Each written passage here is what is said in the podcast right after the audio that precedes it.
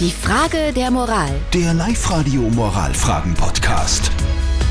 Die Simone aus Scherding hat uns ihre Frage der Moral geschickt. Sie schreibt, dass sie mit einer Freundin essen war und diese Freundin hat alles zusammen gegessen und danach hat sie zum Kellner gesagt, dass es ihr nicht geschmeckt hat. Das ist ein bisschen dreist, finde ich jetzt. Fragt sich die Simone, war das das gute Recht der Freundin oder hätte sie sogar zur Freundin sagen sollen, hey, das tut man nicht? Ihr habt uns eure Meinung als WhatsApp reingeschrieben an die 0664 40 40 40 und die 9, die Elke schreibt. Aufessen und dann aufregen, das ist ein absolutes No-Go. Hätte sie nach ein paar Bissen gesagt, was nicht passt, hätte man das Gericht ja zurückgeben können und man hätte vielleicht was anderes bestellt. Also sehr unklug von der Freundin.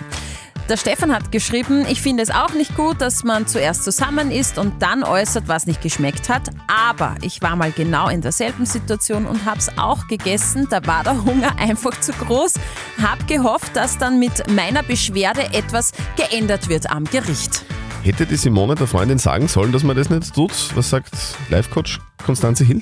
Naja, Feedback ist ja immer gut. Ne? Wenn ein Essen nicht schmeckt, ist das ja von Vorteil, wenn das an die Küche weitergegeben werden kann, falls was damit gemacht wird. Es wirkt nur unglaubwürdig, ja, wenn ich alles esse und dann sage, hat mir nicht getaugt. Ich verstehe nicht, warum man dann äh, das nicht zurückgibt und einfach sagt, äh, tut mir leid, aber ist versalzen oder verbrannt oder einfach nicht gut. Aufessen und hinterher meckern äh, wirkt komisch. Aber natürlich ist es ihr gutes Recht, das ist ihre Sache.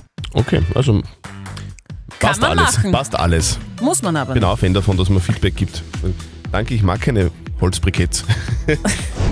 Die Frage der Moral. Der Live-Radio Moralfragen-Podcast.